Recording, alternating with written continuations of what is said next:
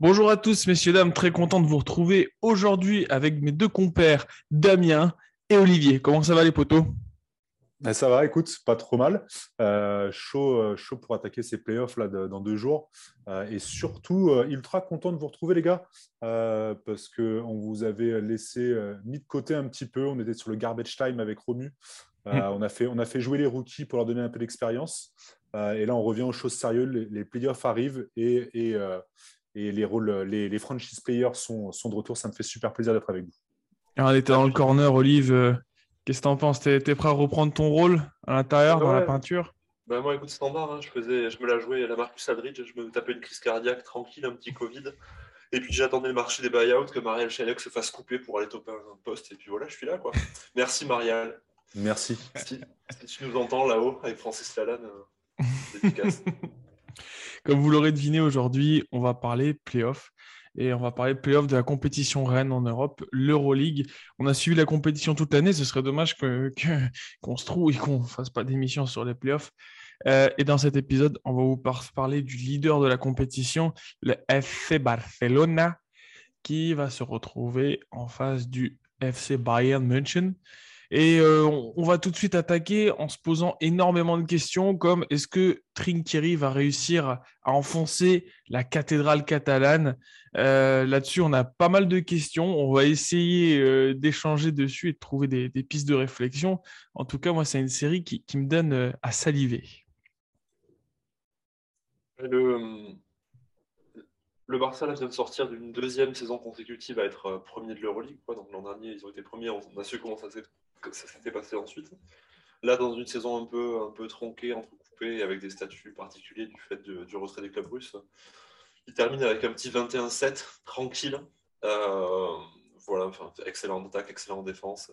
Euh, sur la même modalité que l'an dernier, avec des rotations ouvertes, tout le monde impliqué. Donc, on retrouve un espèce de copier-coller de la saison dernière, euh, avec un adversaire qui, comme la saison dernière, où ils avaient rencontré les élites, peut être peut être un poil à gratter. Euh, ouais, ouais, série intéressante. Hein. Série intéressante avec deux gros coachs qu'on aime bien. Euh, enfin, gros. Deux coachs, dont un très affûté qu'on aime bien. Euh, et puis des équipes qu'on aime pas forcément du fait des personnalités des joueurs, mais ça va être, ça va être vachement chouette. Vous avez suivi un peu le Barça cette saison, les gars? Ah, Quand même. Rhétorique. Ouais, il y a un mec qui est parti à Madrid, non? Il me semble voir un truc catastrophique. Il y a quelques semaines maintenant Non, catastrophique non, parce que parce qu'après on aime, on aime le basket, le beau jeu, et, et, le Barcelone a fait, euh, a fait étal, étalage de son, de son, de son niveau de, de basket à ce, à ce moment-là. Euh, et, euh, et, de toute façon, ils ont massacré le Real Madrid toute l'année. tous les classicos ont été pliés.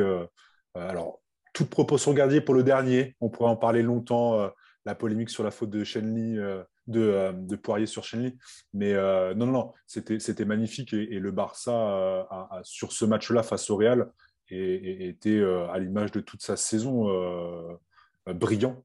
Brillant dans leur rotation, dans, la répartition des minutes, dans l'usage rate de, chacun. Enfin, c'était cool, c'était cool, c'était cool. Déçu de la défaite du, de Madrid, mais, mais, mais, le Barça est un, est un champion de saison régulière euh, Admirable. c'est pas mal que tu parles de répartition des rôles parce que moi, j'avais énormément de doutes quand ils ont fait venir la Provitola, qui est un joueur que. Bon, je vais essayer d'être poli, euh, que j'apprécie parce que je trouve qu'il a la classe. Malgré tout, pour moi, c'est sa moustache? J'aime sa moustache un peu là. bon, faut, faut qu'on parle, Nico. Faut, faut vraiment qu'on parle. Mais euh, outre son flow ou l'absence de flow, euh, je trouve que pour une fois, c'est pas euh, un gros joueur dans une petite équipe. Je trouve qu'il a vraiment trouvé son rôle et son coach. Et ça, ça fait vraiment plaisir. Euh, je trouve qu'on on a, on a un joueur qui est intéressant cette saison et il a vraiment passé un cap. Malgré le fait que je respecte absolument pas le fait de passer du Real au Barça et inversement. Il y a un truc à souligner quand même, c'est que finalement, là on parle de la Provitola, mais on, pourra parler de autre des guards du, Barça qui a eu un rôle déterminant cette saison. je ne sais pas si vous vous rappelez, le, Barça commence vachement bien, mais sur nos émissions, on disait que bah, c'était pas souverain, que le jeu était pas aussi léché que l'an dernier, qu'il y avait surtout une relation entre Calates et Mirotic. Ils ont eu des décisions arbitrales en début de saison euh, assez favorables contre l'Olympiakos, contre le Fener. Euh, ça avait fait d'ailleurs les titres des, euh, de la presse, mais, enfin, des médias. Contre Kazan. Et, Kazan, ouais, notamment. Et, et c'est vrai que petit à petit, Calates a été blessé. et on a vu la Provitola et le jeune Rocasio Kubaitis prendre plus de place. Corey Higgins s'est blessé aussi. Qui ouais, qui, était le meilleur scoreur euh, du, Barça sur la saison dernière avec Mirotic. Et le retrait de ces mecs-là a obligé Saras, Jasikevicius, à réajuster la manière de jouer, avec beaucoup moins de, spacing extrême euh, et, beaucoup plus de jeux avec Brandon Davis notamment et autres, on va en parler. Donc la, conséquence, c'est que finalement, la Provitola, il fait sa meilleure saison en carrière alors qu'il était recruté pour être troisième meneur sur la fin de Mercato.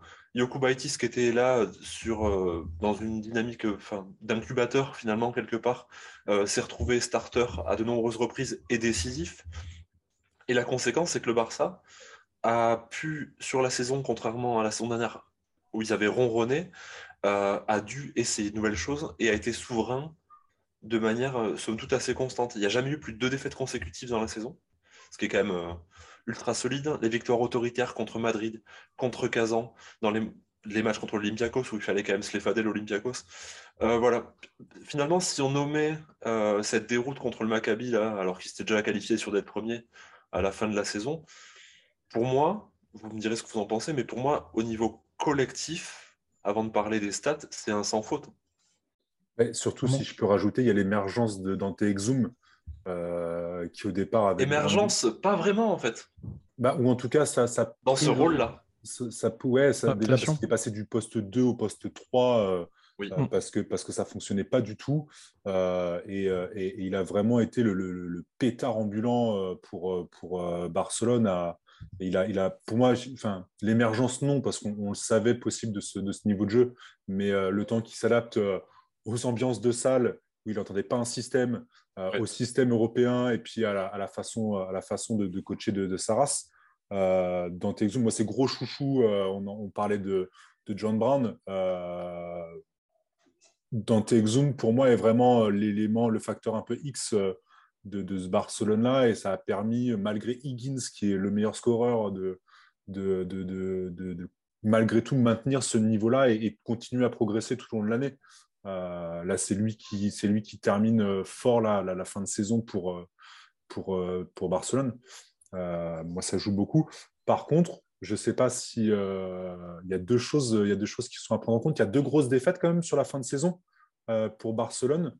Alors, est-ce que c'est en, prévision? Est-ce qu'ils ont lâché un petit peu dans, dans, la perspective des playoffs à venir, des séries? Euh, il y a ça. Et, pour faire lien avec ce tour de playoff, il y a aussi euh, les matchs contre le Bayern direct en saison qui ne sont pas si brillants que ça au final. Je me permets hein, euh, de rebondir juste sur Dante Exum avant de passer effectivement sur, sur la suite. Dante Exum, quand il a été drafté à NBA par le Jazz, euh, on le présentait comme un playmaker, un, initiateur offensif. Mm. On a rapidement vu que du fait de son gabarit, de sa mobilité latérale et tout, ça pouvait être un tout défensif. Mais euh, tant qu'il était encore euh, dans l'idée de bah, je peux fonctionner, et même en, même en, jeu FIBA, il était dans l'idée vas-y, je porte la balle. Et totalement de ce rôle de porteur de balle. Et il est venu avoir exactement le rôle qu'avait Adam Anga l'an dernier, mhm. Euh, mhm. ce stopper défensif. Et la conséquence sur Barcelone cette année, ils sont troisième à l'offensive rating. Bon, ça, l'an dernier c'était pareil, premier à trois points c'était pareil, le true shooting trop fort pareil, les assists pareil, ok. Mais cette année, ils sont troisième meilleure défense à trois points, ils sont premiers à la défense de passe décisive, ils sont quatrième au defensive rating. Ça, c'est nouveau par contre. L'an dernier, c'était bon en défense parce qu'ils conservaient la balle. Cette année, ils sont bons en défense parce qu'ils ont un mec comme Dante Exum qu'ils envoient en mission pour venir couper les lignes de passe. Et alors, attention, je vais blasphémer. Euh, je précise que je ne parle que du gabarit. Il a ce morphotype à la Diamantidis, avec cette énorme envergure de bras. Euh, et vous le voyez positionné à chaque fois, il est toujours sur l'orientation mauvaise main. et il vient trancher avec son autre main sur les trajectoires de passe. Donc il gêne énormément. Vous le voyez toujours fléchi, buste en avant, comme Diamantidis alors. Ouais, ou, comme Kawhi. Sans vouloir blasphémer en plus. Un peu, un peu. C'est exactement sur cette position-là. Et donc, vu qu'il est grand, qu'il est long, c'est très, très, très pénible. Il fait des fautes. Hein. Il en fait de moins en moins, mais il a vraiment cet atout-là. Alors, arriver en playoff, euh, bon, au premier tour, la, difficulté est modérée, mais euh, il devrait se, coller Lucic, normalement, mhm. qui est aussi très long, très grand, donc on en parlera sur les oppositions. Euh, voilà, en tout cas, Dante Exum, effectivement, euh, énorme satisfaction. Bah, ça fait pas mal de satisfaction pour le Barça, et du coup, ça nous amène à nous dire, mais qu'est-ce qui peut les arrêter? Pour ma part, certainement par le Bayern, hein, mais qu'est-ce qu'on peut dire euh, de cette équipe euh, allemande qui, euh, somme toute, a été plutôt bien coachée et qui, après sa première apparition en playoff la saison dernière, réitère, je dirais pas l'exploit, mais cette qualification et qui veut en dire long sur le projet à long terme du club hmm. Bah, Déjà, c'est un club qui a quand même été pas mal emmerdé par le Covid, plus que peut-être plus que d'autres. et ça, joue beaucoup sur toute la, continuité du projet Trinkiri. Euh, je ne sais pas, je sais pas. Euh, on pourrait faire des hot takes. Euh, oui, il y a ces trois, clusters au, Bayern, je crois. je... Les résultats en saison ne sont pas si dégueulasses que enfin, contre, le, contre le, le, Barça. Ça doit être 6 et 5, je crois, deux défaites de très très peu, avec vraiment une mise en difficulté de, Barcelone. Euh, qu'est-ce qui peut les mettre en difficulté? Euh, qui choque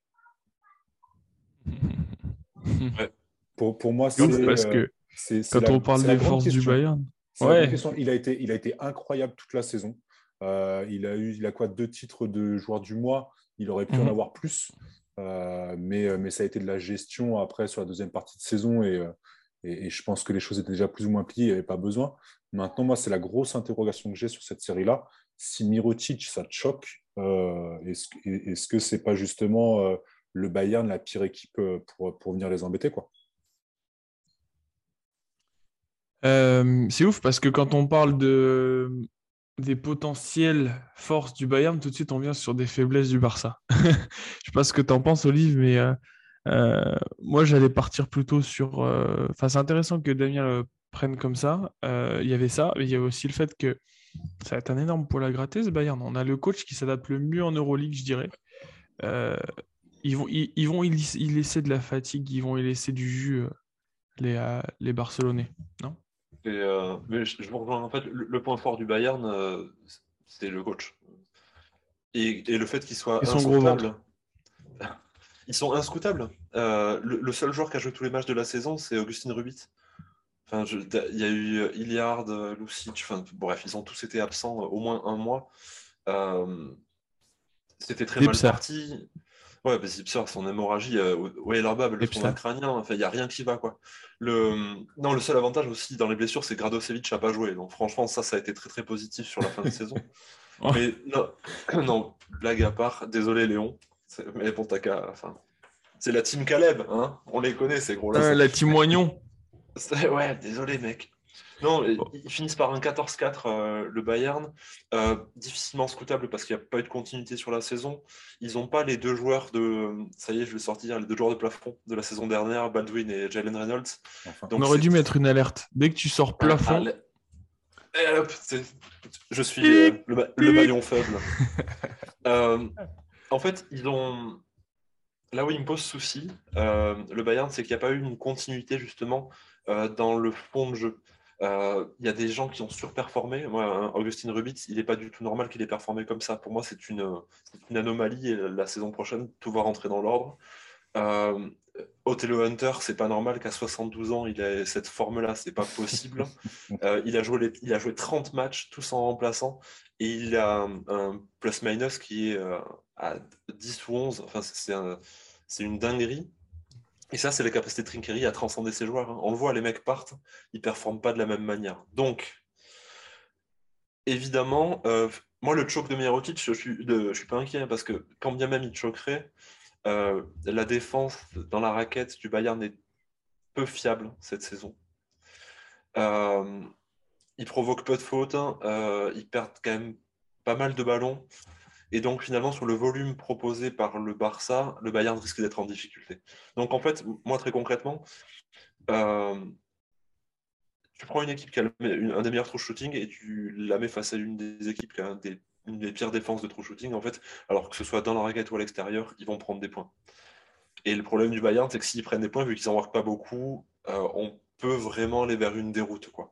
Je vois aucune opposition individuelle dans laquelle le Bayern est l'avantage. Parce que Lucic sera bien contré. Donc même si Mirotic ne marche pas, ben, il y aura. Enfin, qui va défendre Brandon Davis? Hotel Hunter est très fort en protection de cercle, mais Brandon Davis, il a ce jeu mid-range cette saison qu'il avait moins les saisons précédentes. Enfin, voilà, je, et, ouais, et au poste, ils ne pourront pas faire défendre Hunter tout le temps dessus, puisqu'ils ne peuvent pas aligner et Hunter et Rebit sans, sans pénaliser le spacing. Voilà, pour moi, évidemment que Trinkieri, bah, c'est un poil à gratter pour n'importe quelle équipe, mais pour le Bayern, la pire opposition, c'était le Barça. Je le vois plutôt comme ça, moi. je moi, je ne sais pas pour toi, Damien, parce que ce qui pareil, monsieur un vrai bras, mais euh, j'aurais, je kifferais un match, euh, un seul match que le Bayern prend où Lucic prend feu et il en met 30. Mais genre euh, à 3 points, une stade de port, quoi. Genre euh, un 100% à 3 points avec, avec 5-6 tirs dedans, quoi. Ça, serait fou. Le, Barça est la meilleure défense sur les tirs à 3 points. Ils ont gommé les.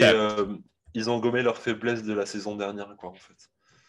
Hmm. c'est problématique. Et, et, un joueur qui a été plutôt moyen sur la saison, Kyle Kuric, contre les, deux oppositions, j'ai regardé les matchs hier soir, il leur a mis une espèce de misère, ça a été terrible. Que les gars ont parti à 3 points, les deux matchs ils sont à 50% à 3 points, le Barça, contre, contre Munich. Alors que j'aurais pu les démonter dans la raquette. Hein. Je, regardais Davis, il était blessé sur les derniers matchs, là ils l'ont mis de côté. Euh, mhm. Il a raté euh, Murcia, l'Olympiakos et, euh, et, Andorre ouais. avec un problème d'épaule. Mm. Euh, à voir parce que j'ai l'impression qu'il a traîné ça un petit peu au, long de l'année. Euh, ouais, ça, peut être compliqué si, si Davis n'est pas à 100%. Euh, Oriola revient par contre. Il a joué, il a joué hier. Et Oriola, dans... finalement, alors Davis est beaucoup plus fort que Pierre Oriola, qu'on soit d'accord. Mais par ah contre, le QI basket de Pierre Oriola, ses capacités aussi à jouer le mid-range euh, et à articuler le jeu autour de lui. Enfin, rappelez-vous l'an dernier des playoffs, euh, il avait été très très précieux. Donc, euh, bon. Et Sous-estimer le, le, bon Pietro. Le capitaine. Ouais, puis à l'intérieur, Shenley, avec son côté petite pute de, la raquette, ça va le faire aussi. Hein. Ça, va, ça va embêter, ça va embêter le, le secteur intérieur de, de Munich. Arrêt sur image, c'est pas moi qui l'ai dit. de toute façon, Sunly est toujours, euh, toujours mieux en playoff mode que LeBron cette année. Hein. Par exemple. On, parlait de gommer des faiblesses, ça tombe bien que Damien en parle, mais euh, il, va jouer son rôle. Parce que s'ils l'ont pris, c'est euh, notamment pour, pour en priver les fesses et, en fait combler cette petite lacune. Et moi, je les, je les vois. en fait, voilà, je le vois comme. Sarah, c'est un peu comme le, mec, tu sais, qui a, qui a cette équipe d'Avengers, tu vois et quand tu as des situations bouillantes, bah, il te met le mec euh, en opposition pour glacer le truc. Enfin, tu vois, il a, il a ce super-héros à mettre en, face de, de, ce qui, euh, de ce qui se passe. Enfin, de, toujours s'adapter. Et euh, je trouve ça fou. Et honnêtement, voilà, je, les vois rouler sur le Bayern, lâcher un peu de gomme sur, sur un ou deux matchs. Mais ils vont leur, leur rouler dessus, je pense. Il faut être honnête dans le sens où euh, ils, vont avoir tiré les leçons des playoffs de l'an dernier où ils ont mis cinq matchs à sortir le Zénith. Ils s'étaient fait surprendre à la maison sur le premier. Ah et ils avaient subi les conséquences au moment du Final Four de ces cinq matchs-là. Tu m'étonnes. Et, enfin, les rotations, cette année, là, je regardais, il y a, il y a 14 joueurs qui sont à 10 minutes ou plus, et aucun mhm. joueur à plus de 24 minutes au Barça. Donc, ils ont vraiment fait travailler tout le monde, et, euh, avec une diversification où l'an dernier, on, savait que les derniers ballons allaient euh, vers Mirotic. Euh, là, je veux dire qu'à la tête, il sera reposé aussi euh, un tiers de la saison. Enfin, Si le Bayern ne prend pas le premier match, ils n'en prendront pas. Voilà. En gros. Si Trinkeri piège pas Saras au premier match, sur l'expérience et la surprise, derrière, Saras va réajuster, ce sera fini. Moi, je ne sais pas pour vos pronostics, mais moi, je vois un, 3-0 bien sec du Barça avec un seul match à moins de 8 points d'écart. Ah ouais, d'accord. Ça roule. ah ouais. Voilà. T'es sur le même. euh, Ouais, T'es en- sur- moi j'ai- j'avais, j'ai mis, euh, j'ai fait les, les petits brackets là. euh, euh, je mets évidemment le Barcelone passé euh, et j'ai mis Munich en prendre un. euh, j'ai mis, euh, ouais, ils ont dû prendre. Pour moi, ils prennent le, ils prennent au moins le premier à domicile, euh, ne serait-ce qu'avec l'appui, euh, l'appui public, l'ambiance, les repères euh, et tout. Mais euh, oui, oui, je vois, je vois Barcelone clairement passer euh, le Bayern, même si j'aimerais qu'ils les fassent, euh, qu'ils les usent le plus possible. euh, en, perspective de- du reste derrière, euh, de l'opposition sur le Final Four. J'ai même prono que toi. Après, en soi, euh, c'est presque triste, j'allais dire, mais, euh, en même temps, euh, le Bayern ne peut pas faire plus avec la saison qu'ils ont eue. Et moi, je suis très curieux de voir leur intersaison, de voir quels joueurs ils vont nous récupérer. Parce qu'ils nous sortent de- des joueurs de derrière les fagots. Et en fait, moi, ma petite excitation, alors peut-être que on en parlera dans une autre émission, mais c'est de, de voir comment Trinkieri va chercher des, forts joueurs ou des, joueurs à potentiel de BCL ou d'Eurocup. Et euh, étant donné que, que le Bayern risque euh, de s'inscrire dans le long terme en Euroleague, ce sera intéressant de voir qui va nous piocher à, à droite à gauche. Et d'ailleurs, ça on ne l'a pas abordé, mais les, les bonnes pioches, euh, les, les, les pics, euh, les bons pics du Bayern cette année, les, les- la- le côté upset de certains joueurs. Vous avez qui euh, pour le Bayern cette année Bonne surprise, mauvaise surprise? Pour venir renforcer un petit peu justement cette, euh, cette transition, euh, je, renvoie les auditeurs, vers un article sur Basket News euh, où justement Baezi, le, le manager général du, du Bayern, parle du, du process avec une, alors, une manière de, de réfléchir très, très franchise NBA dans l'idée du processus qui va amener ensuite à la structuration d'équipe et avec euh, bah, Trinkieri dans ce rôle de chef d'orchestre. Euh, donc je- vraiment, je pense qu'on vous mettra le lien, c'est vraiment chouette. Moi, sur les, avant de parler juste des joueurs, sur les satisfactions, moi, ce qui me déconcerte, c'est la capacité de Trinkieri à faire évoluer le rôle de certains mecs. C'est-à-dire que si, prenons par exemple Corey Walden qui fait une bonne saison, là, plus de 40% à 3 points, plus, 10 dé- plus de 10 dévals. Il était à Zvezda l'an dernier où il a été très très bon associé à Jordan Lloyd, c'est ça. euh, mais dans un rôle de, de chien défensif. Là, cette saison, il a été euh, ce qu'on appelle initiateur d'appoint. Euh, donc, il avait souvent la balle dans les mains. Il fait plus de 40% à 3 points encore, mais il était initiateur. Et il y a eu un switch. Pourtant, c'est le même coach.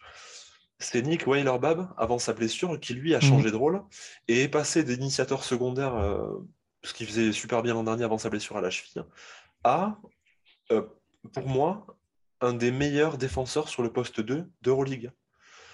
Euh, alors, il y, a- il y a sa blessure là, euh, spectaculaire qui, qui m'embête, mais moi, quand je vois Nick Weilerbab, je vois un, un joueur type Smart qui s'est densifié sur le haut du corps, Ouais, c'est impressionnant. qui est un joueur point of attack un peu. Et donc, finalement, ben, Walden, Weilerbab, c'est des super pioches. Augustine Rubit, qui est un, voilà, ce poste 4-5 de 33 ans, qui a toujours euh, vivoté un peu. C'est ce mec, euh, typiquement, du- duquel on dit il n'a pas le niveau Euroleague, mais il est trop fort pour l'Eurocup. Euh, ben, là, il est très fort, finalement, pour, euh, pour l'Euroleague aussi. Il va aller se choper un contrat intéressant quelque part dans un club du top 8.